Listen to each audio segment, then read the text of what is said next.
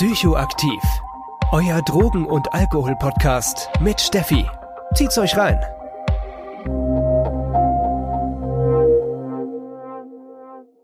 Hallo an alle, ich hoffe, euch geht's gut und ihr seid bereit für ein neues Thema und zwar geht es heute um Katinone. Und ja, ich hole mir einfach gerne auch Unterstützung bei Themen, wo ich mich jetzt halt nicht perfekt auskenne. Und wer sich wirklich deutlich besser auskennt als ich zum Thema Katinone, ist Dr. Fabian Peter Steinmetz. Fabi ist nicht nur Toxikologe, sondern er ist auch Mitglied bei ENCOT.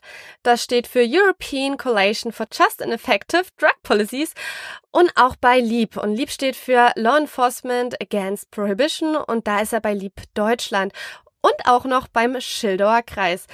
Hi Fabi, schön, dass du heute dabei bist. Lieben gerne. Ich verfolge deinen Podcast sehr gerne und äh, freue mich, dass ich hier einen kleinen Teil dazu beisteuern kann. Deine Empfehlung war ja, nicht nur Mephedron anzuschauen, sondern Katinone im Allgemeinen ein bisschen mehr in den Fokus zu nehmen. Und genau das machen wir heute. Wir schauen uns das Thema Katinone ganz gründlich an und danach zoomen wir noch ein bisschen rein und äh, gehen auf sehr verbreitete Katinone ein. Zum Beispiel Mephedron, Metaphetron, Methylon, MDPV und Hexetron. Was das alles genau ist, kommt dann zum Schluss.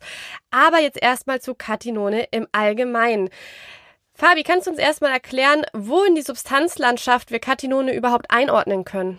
Also grob erstmal in die Stimulantien. Man kann sich das so ein bisschen ähnlich vorstellen wie die Familie der Amphetamine. Da gibt's jetzt zum einen, ich sag mal, relativ reine Stimulantien, die halt wirklich fast ausschließlich halt anregen, bei denen man auch relativ klar im Kopf ist, wie zum Beispiel auch das normale Amphetamin ähm, mit dem man quasi auch theoretisch arbeiten und bis zu einem gewissen Level auch Auto fahren und Flugzeuge fliegen, wie beim Militär etc. kann. Dann gibt's aber auch bei den Amphetaminen psychedelische Amphetamine, die dann, ich sag mal, eher so wirken wie Mescalin oder LSD. Ähm, so Trimetoxyamphetamin oder also DOB und so weiter. Das sind so typische Beispiele. Und dann gibt's aber auch ähm, die Empathogene und die Entaktogene, wie zum Beispiel Ecstasy, also MDMA oder auch MDA. Und im Prinzip gibt's die gleichen Abkömmlinge mit mehr oder minder leicht unterschiedlichen Wirkungen, auch bei den Katinonen. Also ein typisches psychedelisches Katinon wäre zum Beispiel äh, das Beta-K2CB. Also das wäre quasi in, in 2CB analog ähm, mit quasi dieser Katinonstruktur. Ein, eine Stimulanz, ich sag mal die, oder eine Substanz, die mehr Stimulanz ist und geringfügig eher empathogen ist. Das ist halt zum Beispiel das Mephedron. Ähm, aber auch zum Beispiel das normale Katinon, was man zum Beispiel aus der Katpflanze kennt. Das ist halt eher so eine reine, reine Stimulanz, wenn man das halt so auch sagen kann. Also es ist schwierig, das so genau immer abzugrenzen. Aber dann gibt's auch diese wirklich stark empathogenen und entaktogenen Substanzen, die halt wirklich Ecstasy ähnlich sind. Und das ist zum Beispiel das Methylon. Das ist im Prinzip, ähm, also wenn man sich die Moleküle mal anschaut, dann sieht man das. Die haben alle quasi zu ihren Verwandten nur eine relativ kleine Änderung und das ist halt hauptsächlich dieser äh, dieses Carbonylsauerstoff von dem Katinon. Du hast gerade schon die Katpflanze erwähnt. Woher kommen denn Katinone wirklich ursprünglich? Also der Name kommt wahrscheinlich auch so vom Katstrauch oder Cata edulis und äh, das ist halt quasi äh, eine Pflanze, wo man die Blätter vor allen Dingen ähm, in, in Jemen und in Somalia kaut und äh, schmeckt nicht so lecker, ähm, und muss man ziemlich viel von kauen, auch sehr lange, bis man, was wirkt, bis man was merkt. Aber im Prinzip ist dann die Wirkung doch sehr vergleichbar mit, mit normalem Amphetamin, also Speed und so weiter. Und, ähm, und ich sag mal, nach der Entdeckung von diesen Stoffen kamen dann quasi so diese Weiterentwicklungen. Und ähm, witzigerweise gibt es da auch ein Arzneimittel, das wird bei, ähm, also ist nicht so populär, aber es ist auch in Deutschland zugelassen, äh, bei zum Beispiel Depression und Raucherentwöhnung. Ähm, und das ist auch ein Katinon, äh, das Bupropion. Und äh, also das ist, ähm, und man kann sich halt vorstellen, dass man ähnlich bei den Amphetaminen, dass man quasi da alles Mögliche ausprobiert hat in den Strukt mit den Strukturaktivitätsbeziehungen. Das heißt, das Molekül leicht verändern und schauen, wie es dann unterschiedlich wirkt. Und im Prinzip das Gleiche, was man mit den Amphetaminen früher gemacht hat, hat man halt auch mit den Katinonen gemacht. Teilweise natürlich äh, getrieben durch äh, die, ich sag mal, die, diese legale Grauzone. Das heißt, dadurch, dass halt diese einzelnen Stoffe halt noch nicht verboten waren, während halt viele Amphetamine schon verboten waren. Und ähm, genau, so kam man ja auch so ein bisschen ans Mephedron, warum das auch so populär wurde oder auch die anderen Substanzen. Du hast vorhin gesagt, dass die Katpflanze gekaut wird, dass man dann ganz schön lange kauen muss, bis man endlich mal eine Wirkung hat. Wie konsumiert man denn die synthetischen Katinone? Ja. Also hier vor allen Dingen, wenn es sich um, um ähm, nahezu Reinstoffe handelt, dann sind das eigentlich, äh, werden die genauso konsumiert wie die Substanzen, die sie so ein bisschen nachahmen. Das heißt, es gibt quasi Pulver, die erinnern halt an, einen, so an Kokain oder Speed. Das heißt, die schnupft man eher. Dann gibt's halt auch ähm, Tabletten, die schluckt man. Gerade auch natürlich bei so einer Darreichungsform für Methylon, was ja quasi auch im Ecstasy äh, ähnlich wirken soll. Da ist natürlich, also Tabletten, Düngertabletten offiziell. Die Pulver nennt man dann Badesalz, aber im Prinzip Schnupfen, Schlucken ist sehr populär. Aber an sich ist alles möglich mit diesen Substanzen.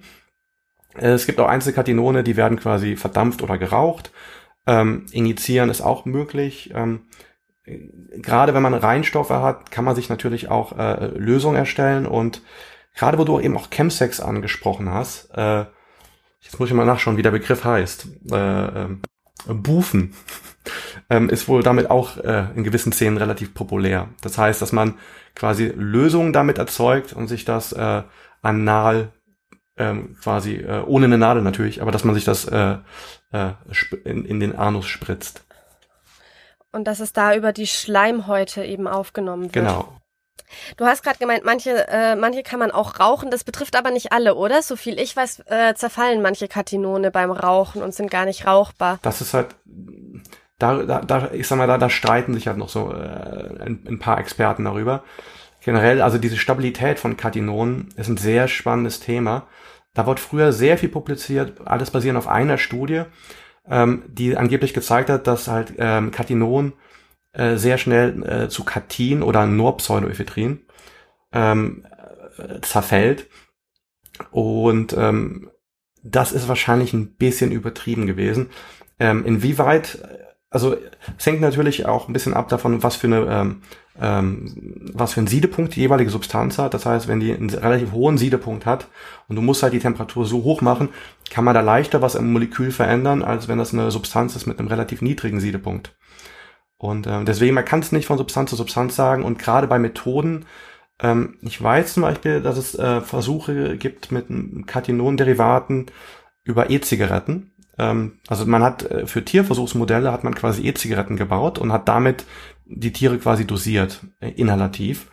Und das ging wohl einwandfrei. Deswegen, also diese Instabilität muss man ein bisschen aufpassen. Das basiert teilweise auf Vorurteilen und teilweise ist mit Sicherheit was dran. Aber ähm, ja, da bin ich super froh, dass es bei meiner Recherche kam, dass wir das gleich klären konnten. Dafür bin ich immer super glücklich, so Fachmänner wie dich hier zu haben. Ja, aber wieder, ich muss auch sagen, ich, äh, ich, ich kann es auch nicht klar beantworten. Äh, wahrscheinlich äh, haben da, vielleicht kann ja der ein oder andere User mal was drunter schreiben. Ähm, spannend ist auch, ich sag mal, die Substanz, zu dem es am ehesten zerfällt, ist halt auch noch eine psychoaktive Substanz. Das, das, macht die Sache noch schwieriger. Sie ist halt etwas weniger potent meistens, also es sind ja dann die Ephedrin-Analoge. Und ähm, ja, die sind ein bisschen weniger potent, das heißt, man merkt aber trotzdem was. Das heißt, auch wenn es zerfällt, kann man es auch als User nicht immer so unterscheiden. Ähm, also ist ein spannendes Thema, aber ich kann es halt nicht äh, äh, zu dem Maße, wie ich es gerne hätte, beantworten. Sorry. Kein Problem. Waren auf jeden Fall schon spannende Einblicke trotzdem. Du hast ja vorhin gesagt, bei Katinonen ist es so, ähm, ja, man hat sozusagen den Stamm und dann hat man angefangen daran rumzubasteln. Das ist ja sehr typisch für die neuen psychoaktiven Substanzen. Das haben wir auch bei den synthetischen Cannabinoiden, dass da einfach immer neue auf den Markt kommen, dass es immer wieder neue gibt. Ich hoffe, man kann das so vergleichen mit meiner Laienart. Wie viele Katinone gibt es denn eigentlich? Also erstmal auf dem Papier gibt es unendlich viele. Davon machen wahrscheinlich, wenn man damit eine, ich sag mal, in, interessante Wirkung erzielen will, machen wahrscheinlich ein paar tausend Sinn. Und ähm, ich sag mal, die, die wirklich einen Markt erreicht haben, ähm, ähm, also die meisten werden ja auch in, in Asien synthetisiert und dann quasi wirklich weltweit von dort, dort aus verteilt und dann quasi äh, äh, vor Ort meistens formuliert. Das heißt, dann presst irgendjemand in in Deutschland, Niederlande, USA oder wo auch immer dann quasi Tabletten raus oder mischt das mit anderen Stoffen und macht ein Schnupfpulver draus. Und ähm, da schätze ich mal, dass es so ähm, um die 100 sind. Aber das ist wirklich nur eine grobe Schätzung. Ähm, weil es ist, ich sag mal, es gibt halt wirklich ein paar, äh, äh, wie sagt man, Gassenhauer. also äh, diese Substanzen, die du am Anfang genannt hast, die sind, äh, oder auf die wir noch eingehen werden, das sind auf jeden Fall ziemlich bekannte Stoffe, aber dann gibt es natürlich auch welche, die waren mal vielleicht mal, da gab es mal einen Batch auf dem Markt und der kam nicht an. Deswegen ist das halt immer schwierig zu sagen, weil es ist halt ein unregulierter Markt. Und die Frage ist immer, wie man das, zählt. Nimmt man nur die Sachen, die quasi vom Zollmer gefunden worden sind, oder nimmt man alle Substanzen, die angeblich mal in irgendeinem Forum konsumiert worden sind? Deswegen, das ist ziemlich schwierig. Ich habe mal bei einem Paper mitgearbeitet, wo es darum ging, mal alle NPS zu zählen. Und das, da muss ich immer drüber lachen, wenn es heißt, man sollte alle Drogen legalisieren. Ähm, logistisch ist das ein ganz schöner Aufwand, weil wir haben fast 1000 Substanzen gezählt. Und ähm, also, also wow. allein, also man muss ja bei allem auch äh, äh, sich überlegen, wie produziert man das, was für Qualitätskontrollen macht man, was für eine Logistik macht man, was für Warnungen macht man, für Kontraindikationen und so weiter. Äh, auch Pharmakovigilanz, das heißt, man verfolgt auch nach dem Produkt auf dem Markt ist, äh, wie oft gibt es welche Nebenwirkungen und so weiter. Äh, das kriegt man ja mit ta äh, tausend Substanzen überhaupt nicht hin. Und deswegen äh, äh, würde ich sagen, eine Legalisierung äh, mit, mit 20, 30 Substanzen, das wäre mal ein guter Anfang. Schauen wir uns vielleicht mal so ein bisschen genauer die, die Wirkung an sich an. Wir haben das jetzt schon hier und da ein bisschen angestoßen. Was für erwünschte Wirkungen haben wir denn bei Katinon? Also wo soll denn die Reise hingehen, wenn ich Katinone konsumiere? Ja, also wie am Anfang schon erwähnt, also das Primäre ist wahrscheinlich, ähm, dass das auch, dass es alles Stimulantien sind. Das heißt, mehr oder weniger hat man immer quasi einen stimulierenden, erregenden, wachmachenden Effekt. Ähm, wirkt sich meistens halt positiv aus, so auf das Gefühl für Energie, aber auch so Selbstvertrauen. Äh, und natürlich unterdrückt es auch Hunger. Also, falls man mal eine Diät machen möchte, äh, muss ich ja anmerken, wenn ich einen Spaß mache. Nein. Ähm, ich hoffe, dass man das checkt. ähm, aber auch, ich sag mal, Mephedron beschreiben auch viele Menschen schon, dass da so eine kleine Komponente auch von Ecstasy und Kokain drin ist und es nicht so eine reine Amphetaminwirkung ist. Und ähm, und ich sag mal, das kann man auch ein bisschen nachvollziehen, wenn man sich so äh, die ähm, ähm, Laborresultate dazu anschaut.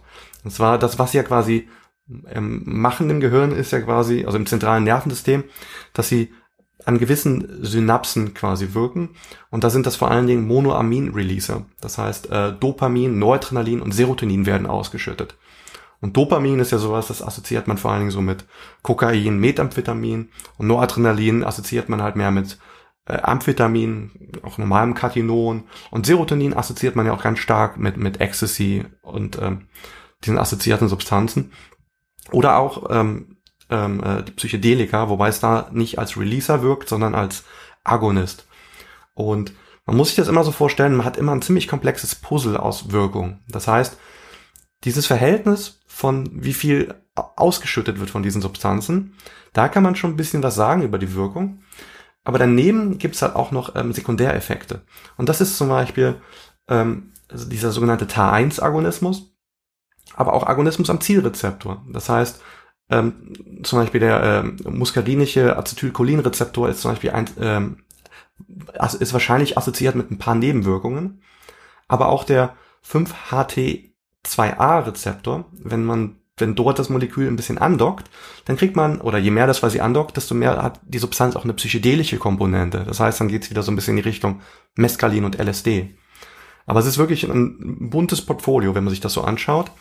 Und aber auf der anderen Seite je nach Versuchsaufbau. Ich, ich kreitsch hier ja? ganz kurz grundlegend rein. Monoamine, Releaser, klar, es wird was ausgestoßen. Mhm. Magst du vielleicht äh, für die, die es nicht wissen, nochmal in ein, zwei Sätzen erklären, was Agonismus bedeutet? Ja, also wir haben ja quasi ähm, unseren, unseren zentralen Nervensystem Nervenzellen, die kommunizieren miteinander und dazwischen sind Synapsen. Und dazwischen geht die Information normalerweise dadurch, dass Botenstoffe ausgeschüttet werden. Und wenn die dann auf der anderen Synapse ankommen, dann öffnen sich zum Beispiel Ionenkanäle und dann kann wieder so ein Aktionspotenzial weiterfließen. Und die Seite, wo quasi der Neurotransmitter andockt oder halt die Substanz, das ist quasi äh, der, das ist der Rezeptor und dort, wo die Substanz äh, emittiert, das nennt man quasi ein Agonist. Das heißt, Agonismus bedeutet einfach das, äh, das Emittieren von quasi einem aktiven Neurotransmitter. Im Gegensatz zu einem Antagonist, ein Antagonist wäre eine Substanz, die das, äh, die den Rezeptor blockt. Das heißt, der ist dann nicht mehr empfänglich für die Signalweitergabe. Super, danke. Das war jetzt schon aufschlussreicher, weil das Imitieren haben wir schon ganz oft hier besprochen, aber ich äh, bin ja immer sehr bedacht darum, das so zu formulieren, dass das auch jeder verstehen Ja. kann. Aber ganz kurz noch, die größte Wirkung insgesamt, wenn man Ja. die wirklich mal sich über alle Katinone anschaut, ist aber wirklich diese Monoamin-Release, also diese Monoamine rauslassen an den verschiedenen, an den dopaminergen Nervenzellen, an den noradrenalinergen, no, noradrenergen Nervenzellen und den serotonergen Nervenzellen. Und da nimmt man an, dass die Transporter, die eigentlich nach dem Signal die Neurotransmitter wieder zurückschleusen sollen, dass diese zum einen verstopft werden und dass die quasi in, in die umgekehrte Richtung äh, animiert werden zu transportieren. Das nennt man inversen Agonismus. Das ist aber auch sehr spannend. Das hat man auch erst beim Kokain herausgefunden vor so zehn Jahren. Das heißt, in den meisten Lehrbüchern über Kokain steht das noch gar nicht drin. Und das ist wahrscheinlich äh, ein sehr ähnlicher Mechanismus bei allen Katinonen und bei ein paar, manchen besonders stark. Die, die nenne ich aber später noch. Werbung. Das Leben kann manchmal ganz schön unvorhersehbar sein. Und ein Unfall oder auch ein Ausbruch von einer schweren Erkrankung kann uns erstmal vor riesen Herausforderungen stellen. Am liebsten wollen wir uns in so einer Zeit uns einfach nur um unsere Genesung kümmern. Allerdings kann es sehr schnell dazu kommen, dass wir in solchen Fällen auch vor finanziellen Problemen stehen. Denn allzu lange Ausfälle in unserem Beruf sind in den staatlichen Leistungen einfach nicht vorgesehen. Und hier kommt dann die Berufsunfähigkeitsversicherung ins Spiel, die genau diese Lücke schließt. Das Problem bei der Berufsunfähigkeitsversicherung ist nicht nur der lange Name, sondern auch den passenden Anbieter zu finden. Hierfür gibt es aber eine super Lösung und zwar Clark. Clark ist ein Online-Versicherungsmakler, der euch verschiedene Versicherungen vorschlägt und euch beim Vergleich hilft. Dadurch bekommt ihr in der App einen super Überblick über die Angebote und könnt die für euch passende Versicherung finden. Wenn ihr eure Versicherung bei Clark hochladet und den Code Psychoaktiv34 eingebt, warten außerdem Shoppinggutscheine im Wert von 15 Euro auf euch. Die gibt es von zahlreichen Marken wie Globetrotter, Nintendo, Decathlon, Mediamarkt und vielen mehr. Denkt aber bitte daran, dass wenn ihr eine Versicherung bei Clark hochladet, Clark das Maklermandat für diese Versicherung übernimmt und solltet ihr einen Makler haben, diesen ersetzt. Wenn dieses Angebot für euch spannend klingt und ihr euch denkt, ach, um meine Versicherungen her wollte ich mich eh schon endlich mal kümmern, findet ihr den Link und meinen Code wie immer in den Show Notes. So, jetzt hatten wir die erwünschten Wirkungen von Katinon und wie das ungefähr im Gehirn klappt, dass wir diese Wirkungen erzielen. Doch leider ist es ja meistens so, dass wir neben den erwünschten Wirkungen auch unerwünschte Wirkungen haben. Was können wir beim Konsum von Katinon für unerwünschte Wirkungen erwarten? Ja. Also wie alle Stimulantien äh, wirkt es natürlich auf den Kreislauf und ähm, gerade wenn man ich sag mal viel nimmt oder oft hintereinander nimmt, also so eine Konsumsession, wo man oft nachlegt, dann potenzieren sich natürlich so kardiovaskuläre Probleme, also Bluthochdruck und so weiter.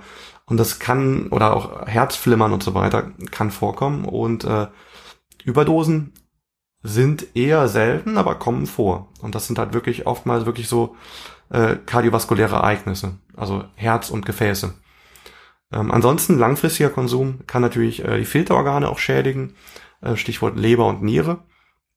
Dann psychisch darf man nicht unterschätzen. Also zum einen ähm, auch besonders halt bei, bei längerfristigem Konsum und hohem Konsum ähm, und auch wirklich, um das mal wirklich ganz krass mal von Cannabis zu distanzieren, ja, ähm, Stimulantien, Psychostimulantien können wirklich bei hoher Dosis psychotisch machen und die können auch mal ein bisschen länger anhalten, diese, also wirklich auch eine pathologische Psychose ähm, oder path path pathologisch manifestierte Psychose.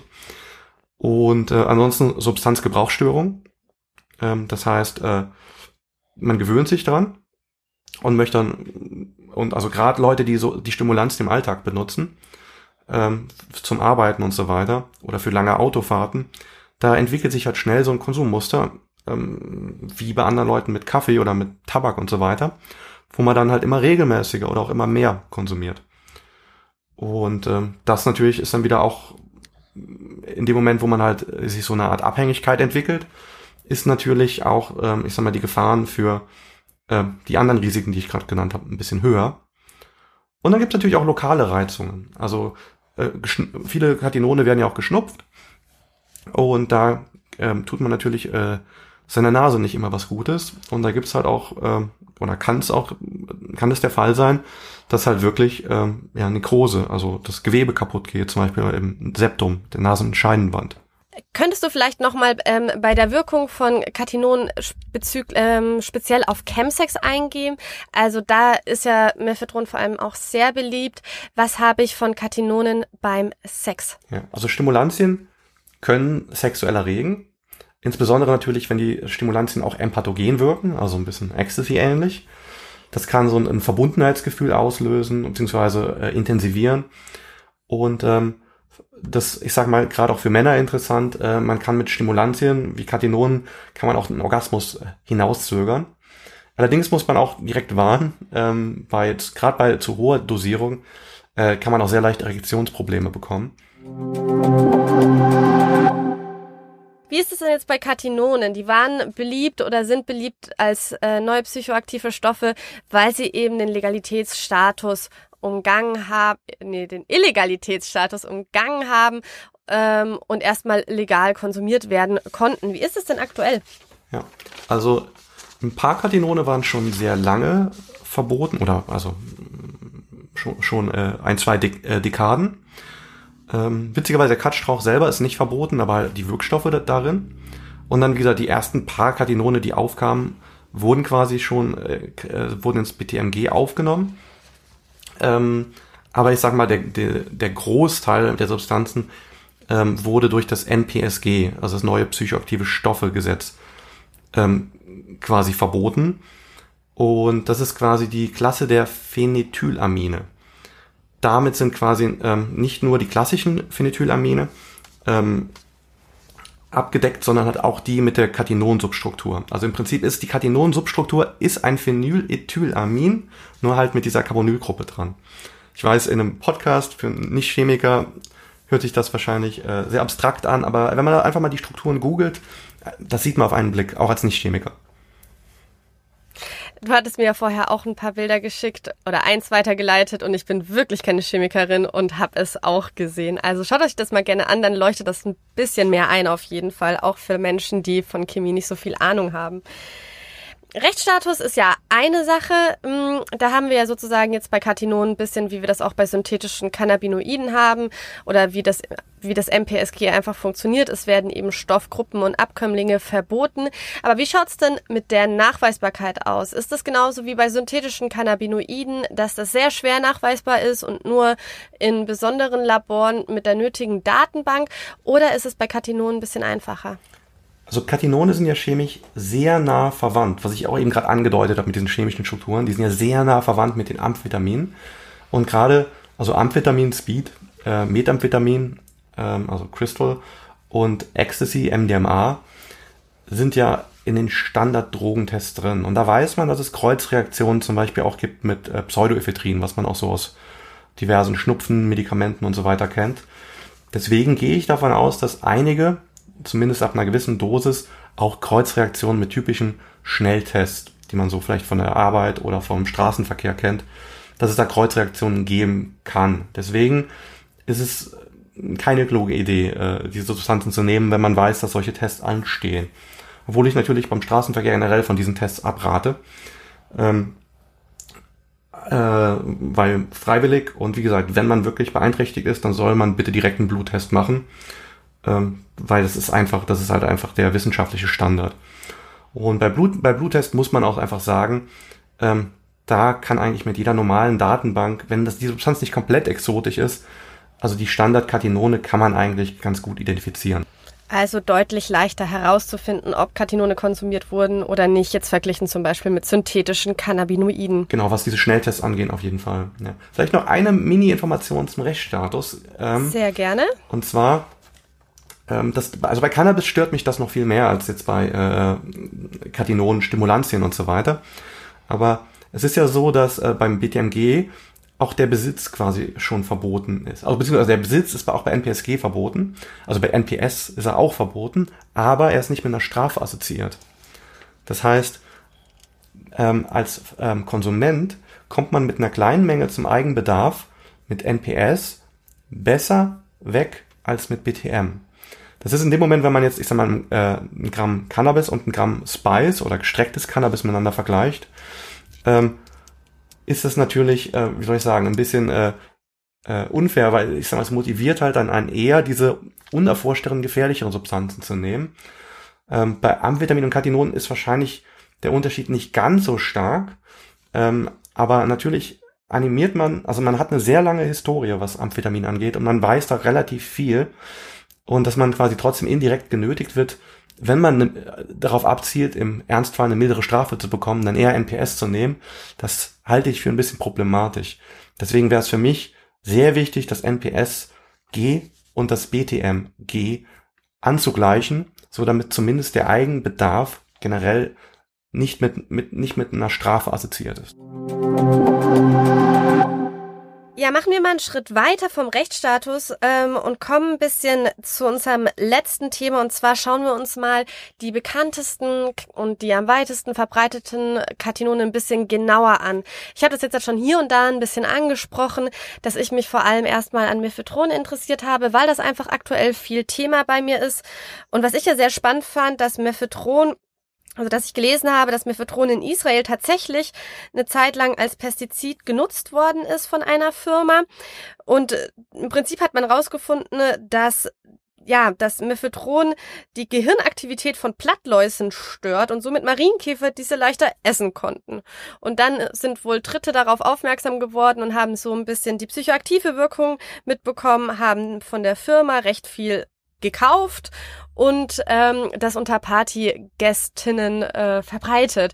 So, das ist ja, ich sage immer Drogenstorytelling, das kann so passiert sein, hundertprozentig weiß man es nicht, aber ich fand es eigentlich äh, eine spannende Side-Story, dass mit Mephedron erstmal Blattläuse verwirrt wurden. Aber kommen wir mal zum Wichtigen. Was ist Mephedron eigentlich? Also Mephedron sollte eigentlich eine Substanz sein. Und das ist das äh, 4-MMC, also äh, äh, 4-Methyl-Metcatinon. Und äh, ja, wahrscheinlich wird halt noch mehr als Mephedron gekauft. Es kann sein, dass es ähm, der Reinstoff ist, also ein Salz aus dem Mephedron, das heißt Met äh, Mephedronhydrochlorid, also HCl. Ähm, es kann aber natürlich auch äh, eine Formulierung sein, die, ich sag mal, 80% Laktose ist und 20% Mephedron. Aber im Prinzip oder eine ganz andere Substanz. Ähm, aber ich sag mal, es sollte eigentlich an sich die Substanz sein, also vom Namen her. Ähnlich wie halt Ecstasy eigentlich auch immer MDMA sein sollte. Aber ist es halt nicht. Bei mir ist halt jetzt inzwischen mehr zu Ohren gekommen, dass vor allem in der Chemsex-Szene unter dem Namen Mephedron 3 MMC und 4 MMC ähm, verkauft wird. Du hast jetzt gerade von 4 MMC geredet und ich habe auch in, ja, in der Recherche vorher so ein bisschen gesehen, dass sozusagen das 3 MMC als schlechteres 4 MMC gehandhabt wird. Die Wirkung sei nicht so stark. Ähm, die Wirkung sei nicht so stark, das wäre irgendwie recht schwach dies, das. Also ja, wurde einfach als eine schlechte 4MMC betrachtet. Und ähm, im Vorgespräch hattest du mir ja die chemische Struktur geschickt und im Prinzip unterscheidet die sich kaum zwischen 4MMC und 3MMC. Woher kommt die Wahrnehmung, dass das so verschieden wirkt? Genau. Also im Prinzip dieses 3 und 4, das steht halt dafür, wo die Methylgruppe am Benzolring ist. Und, ähm, und dadurch hat es halt eine leicht andere Wirkung. Ähm, und also es ist, es ist schwierig, da dort wirklich exakte Daten zu finden, inwieweit sich das wirklich klinisch bemerkbar macht. Also in Labortests sieht man da kleine Unterschiede. Ähm, und ich sage mal mit denen, was man so hört, das ist halt gerade dieses 3-MMC, was man eigentlich Metaphetron nennen sollte. Äh, weil 3 ist die Metaposition, äh, 4 ist die Paraposition. Nur so, na.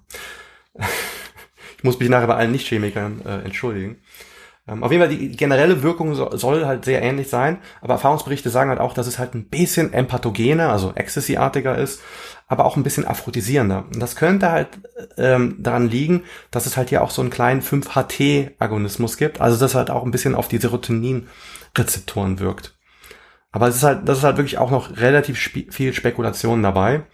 Und ähm, und wie, wie du ja gerade schon erwähnt hast, also auch wenn man Leute jetzt zum Beispiel in einer sozialwissenschaftlichen Studie oder hier im Global Drug Survey danach befragt, die meisten Leute wissen es ja gar nicht, was sie nehmen. Ja? Deswegen, also man darf nicht vergessen, Menschen nehmen ja so schon Homöopathie und merken was. Und wenn man da was bei, äh, und also ist ja quasi Placebo-Effekt. Und wenn man Drogen nimmt und sowieso die Psyche manipuliert ist durch die Substanz, ist man noch viel, viel anfälliger dafür, ähm, so eine Art Placebo-Effekt wahrzunehmen. Deswegen muss man da wirklich ein bisschen aufpassen mit dem, was Leute sagen, aber teilweise ist es erklärbar. Ähm, kommen wir mal kurz zum Wirkspektrum Mephedron und auch Metaphetron. Wenn ich das noch richtig äh, im Kopf habe vom Anfang, waren eher äh, in Richtung Stimulantien amphetaminartig mit weniger Intaktogen. Ist das richtig? Ja, also es wird berichtet, etwas empathogener zu sein als, ich sag mal, Amphetamin. Ähm, aber ich sag mal, mit Ecstasy zum Beispiel kann es noch nicht mithalten. Ähm, und ja, manche Leute sagen auch eine Kokain-ähnliche Wirkung, aber ich, ich würde es halt einfach beschreiben als ein Amphetamin mit einer Prise Ecstasy und einer Prise Kokain. Ähm, aber es ist schwierig, weil natürlich auch, äh, wie gesagt, Set und Setting und so weiter, äh, obwohl es natürlich bei Psychedelika eine viel größere Rolle spielt, spielt es eigentlich auch bei einer Tasse Kaffee schon eine Rolle, Set und Setting. Wenn du gerade gestresst bist und trinkst, trinkst einen Kaffee, ähm, wirkt, das, wirkt der Kaffee anders, als wenn du äh, müde und entspannt bist, beispielsweise. So. Also ähm, deswegen, also es ist schwierig, sowas so zu verallgemeinern.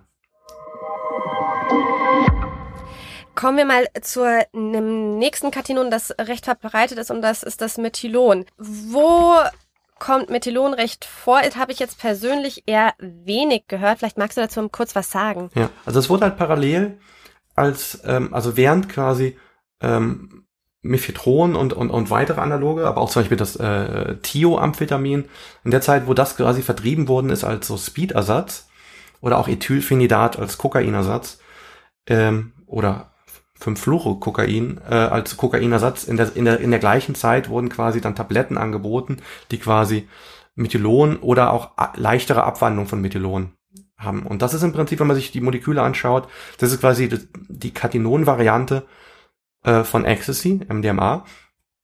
Und ähm, es gibt davon noch ein, ein paar andere Abkömmlinge, die sehen auch nochmal leicht anders aus, aber ich würde trotzdem sagen, dass das einfach aufgrund der Ähnlichkeit so das ist, was man am ehesten vielleicht kennen würde.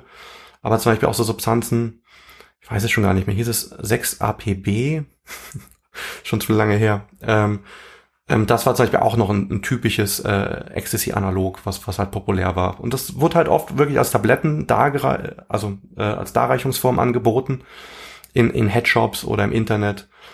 Und ähm, genau, das hat halt auch noch mal von der Wirkung her ist es halt auch noch mal ein bisschen näher halt noch an MDMA und an MDA.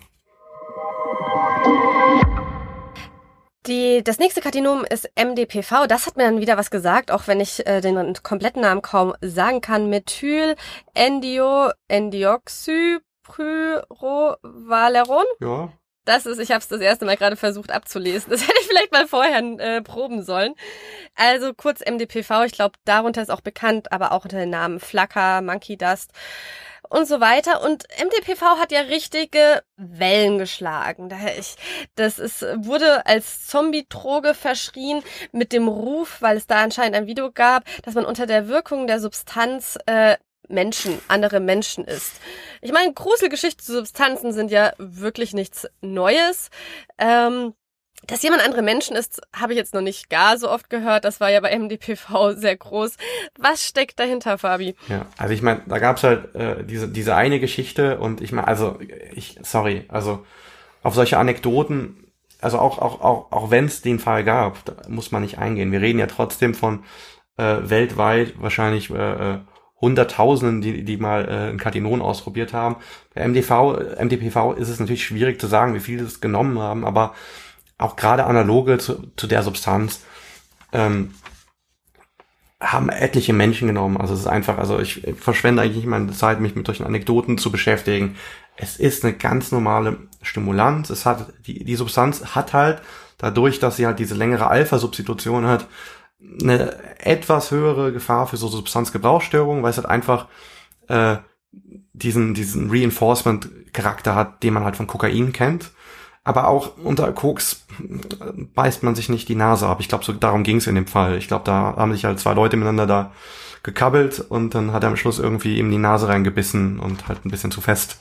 Ja, also vielleicht passiert das auch dem einen oder anderen auf Kokain, aber ich würde behaupten, das ist eine, eine, eine extreme Seltenheit. Und man muss es wirklich ansprechen, dass damals halt in den USA und äh, UK, dass man da halt wirklich einfach Hetzkampagnen gegen halt eine Substanz ähm, äh, gefeiert hat. Und äh, das ist aber, ich sag mal, nicht untypisch. Ich meine, in den 80er Jahren ist das gleiche mit Crack passiert, in den 2000 ist das gleiche mit Meth passiert. Also die Stories sind ja die gleichen und äh, und ich sage mal seit Generationen erzählt man sich immer von dem einen äh, Bekannten, der auf LSD aus dem Fenster gesprungen ist und so weiter. Also ich weiß nicht, ob man da wirklich drauf eingehen muss. Es ist eine potente Substanz, aber es ist, was da berichtet worden sind aus den Medien, ist komplett übertrieben und Hanebüchen und äh, äh, ich würde sagen, da gelten die gleichen Regeln wie bei allen potenten Stimulantien. Das heißt, man muss halt wissen, was drin ist, man muss wissen, was man nimmt, man muss aufgeklärt sein, man muss gewisse äh, Safer-Use-Regeln beachten, wenn man es nimmt. Äh, und ähm, ja, ich sag mal, witzigerweise war die Substanz in Deutschland gar nicht so populär, obwohl ich die ähm, witzigerweise auch mal in Deutschland einmal in, in einem Headshop gesehen habe. Ähm, in Deutschland, äh, gerade auch in den letzten Jahren populär, war eigentlich nur eine andere Substanz, die ist dieser sehr ähnlich und das ist das Hexedron. Und wahrscheinlich einfach wegen dem Namen, weil man es halt dann auch als Hexe abkürzt, hat es halt auch einen entsprechenden Ruf. Und das ist, ich würde mal sagen, das ist so das, das äh, deutsche Analog der Hetzkampagne. und äh, das ist halt auch chemisch ein bisschen ähnlich, hat halt auch diese äh, kokainerge Wirkung. Und ähm, ja, ich sag mal, da gerade so ein paar YouTube-Formate, die haben das halt in, äh, ich sag mal, in sehr schlechtes Licht gerückt. Aber an sich ist diese Substanz jetzt auch nicht viel gefährlicher als jetzt andere Substanzen. Die ist halt minimal potenter und muss dementsprechend niedriger dosieren. Dafür haben natürlich auch deine Filterorgane weniger zu leisten. Ja, also das ist, ähm, ähm, also es gibt auch Vorteile, sehr potente Substanzen zu nehmen, weil man hat zum Beispiel oft in der Regel dann äh, weniger Nebenwirkungen. Ähm, du hat, man hat auch auf äh, LSD hat man weniger körperliche Nebenwirkungen zum Beispiel als äh, bei Pilzen, also weil deine Leber einfach weniger zu tun hat. Ähm, deswegen, also es gibt auch so Vorteile. Auf der anderen Seite, in einem, in, in einem nicht regulierten Markt ist es natürlich schwieriger, eine hochpotente Substanz zu dosieren, als eine niedrigpotente Substanz. Das ist halt, äh, also gerade Hexedron, wenn man das nutzt, wenn man das wirklich als Reinsubstanz bekommt, da empfiehlt es sich wirklich, das volumetrisch zu dosieren. Ähm, das heißt wirklich äh, ähm, größere Mengen, also 100 Milligramm oder was auch immer, abwiegen, in Wasser lösen in der definierten Menge, äh, das halt wirklich komplett zur Lösung bringen und dann weiß man, wie viel dann pro Milliliter oder ähm, pro Mikroliter quasi drin sind und damit kann man dann entsprechend dosieren. Und das sind natürlich Skills, die lernt man nicht unbedingt ähm, auf, auf, ich sag mal, in, in seiner Szene oder auf dem Schwarzmarkt oder auf dem Rave oder wo auch immer. Ähm, aber trotzdem warne ich davor, ähm, das jetzt irgendwie jetzt hier als äh, irgendwie als Horrordroge darzustellen. Also weder das M MDPV noch das Hexedron oder auch die ganzen anderen Stoffe, die diesen ähnlich sind, sind Horrordrogen, wenn es das überhaupt gibt. Ich nehme gerne die reißerischen Stories, von denen ich weiß, dass sie viele erreicht haben, immer gerne mit rein. Es geht nämlich genau schon, wie du so schön gesagt hast, mir geht es sehr viel auch darum, ähm, ein bisschen das Auge zu schulen, wie über illegalisierte Substanzen berichtet wird in, in den Medien. Denn da ist ziemlich oft keine, also, also es geht oft um Einzelfälle, wie du schon gesagt hast, und die sind eher selten. Muss man überlegen, das war ein Fall von was weiß ich wie vielen Konsumentinnen. Man weiß einfach nicht, äh, wie oft das vorkommt. Und das nächste, genauso wie bei Drogentoten, es wird so schnell auf eine Substanz sozusagen zurückgeschlossen und reißerische, ja, reißerische Überschriften produziert und es werden gar nicht die Umstände genauer angeschaut. Das ist ja auch bei Mephedron passiert in den UK. Da gab es plötzlich extremst viele Tode, von denen am Ende, glaube ich, zwei wirklich auf die Substanz zurückgeführt werden können. Aber durch die Medien ging das schon durch mit die Todesdroge, die alle Jugendlichen niederstreckt. Wenn man sich das aber wirklich genauer anschaut, hat das einfach nicht der Wahrheit entsprochen, weil die Medien halt schneller sind als die Forschung, sagen wir es mal so. Ja, ähm, ja, also gerade, also Milchkonsum ist zum Beispiel was vernachlässigt wird oder dass man einfach überhaupt nicht abwartet, bis die forensischen Daten da sind. Das heißt, man weiß vielleicht, ähm, dass die Substanz äh, im Körper war, aber man weiß, vielleicht war das eine Mini-Dosis und im Prinzip die Psychose kam dadurch, dass die Person zwei Tage davor durchgekokst hat. Und dann wird dann quasi wegen einer Mini-Dosis von irgendeiner neuen Substanz wird dann quasi so eine Story konstruiert. Also das, das findet man, das findet man eigentlich äh, ziemlich oft. Äh, George Floyd ist wahrscheinlich das beste Beispiel. Ähm, wo man, wo man, wo, wo wirklich nachher versucht haben, Leute zu erklären, dass er irgendwie an Fentanyl oder Methamphetamin gestorben ist, ist völliger Blödsinn. Ähm, die Methamphetamin-Werte waren äh, äh, relativ niedrig und auch die Fentanyl-Werte waren relativ niedrig.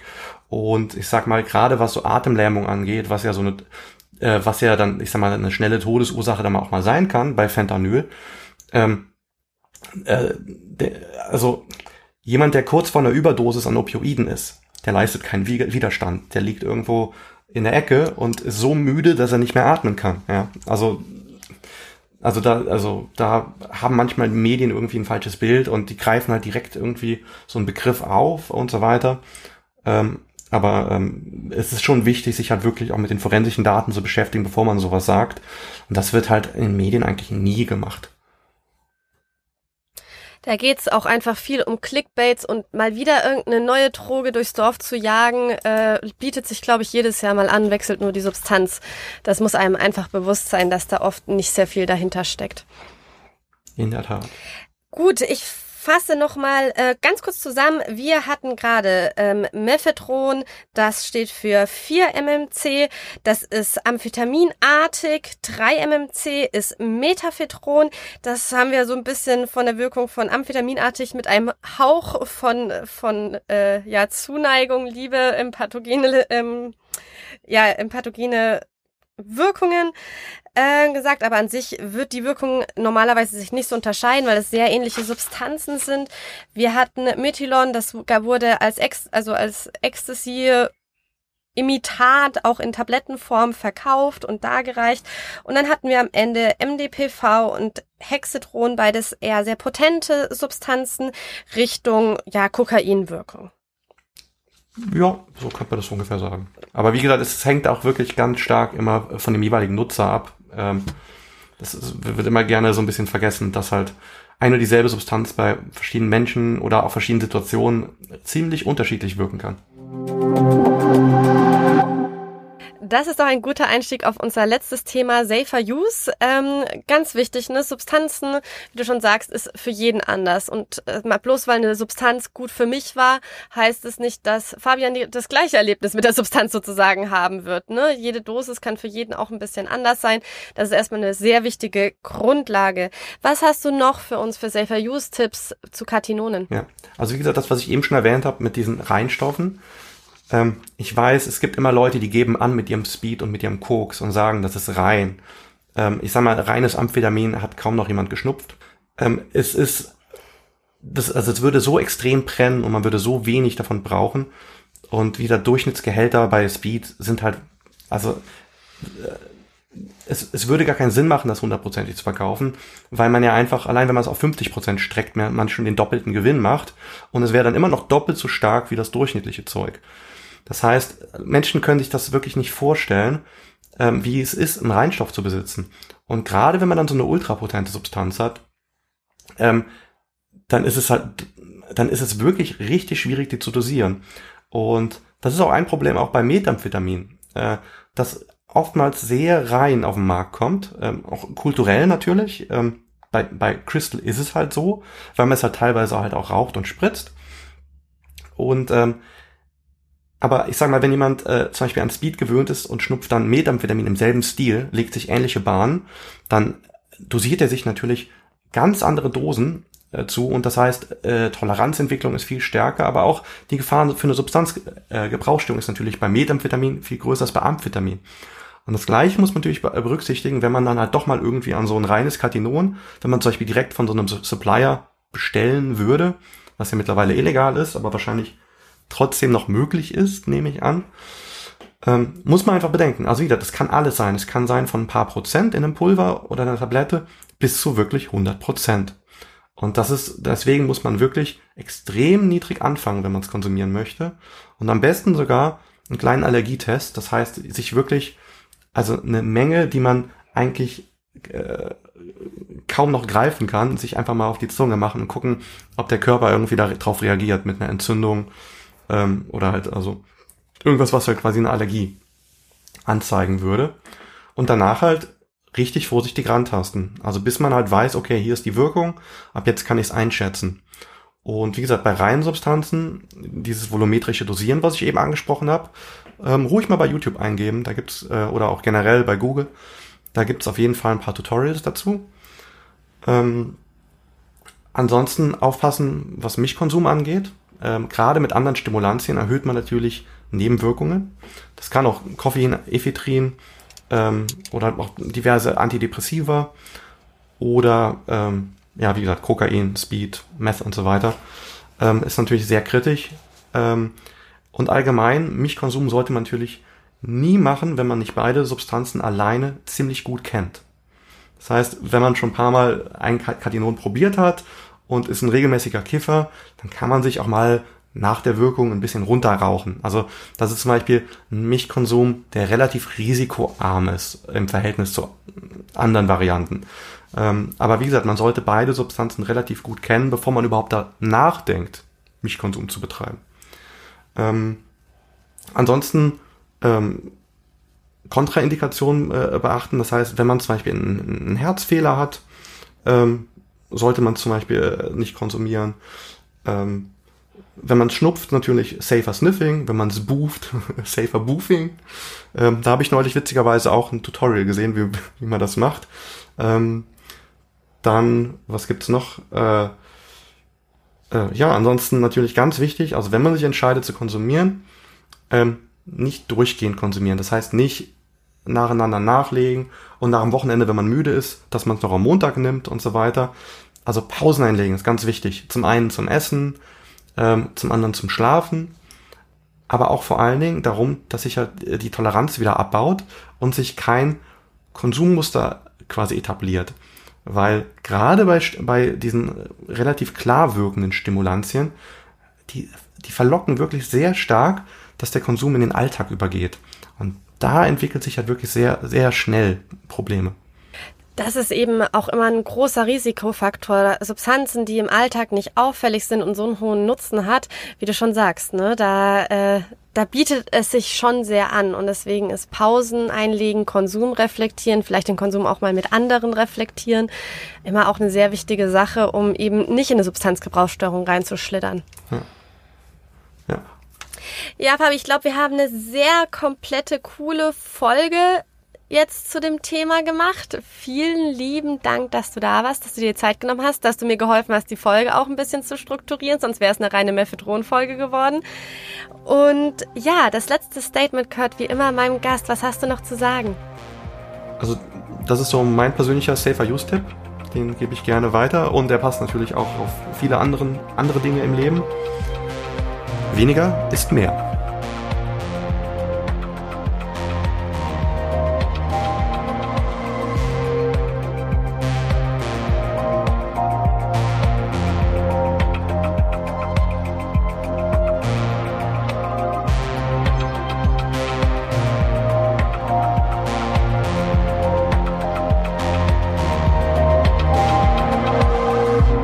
Das war Psychoaktiv, euer Drogen- und Alkohol-Podcast mit Steffi.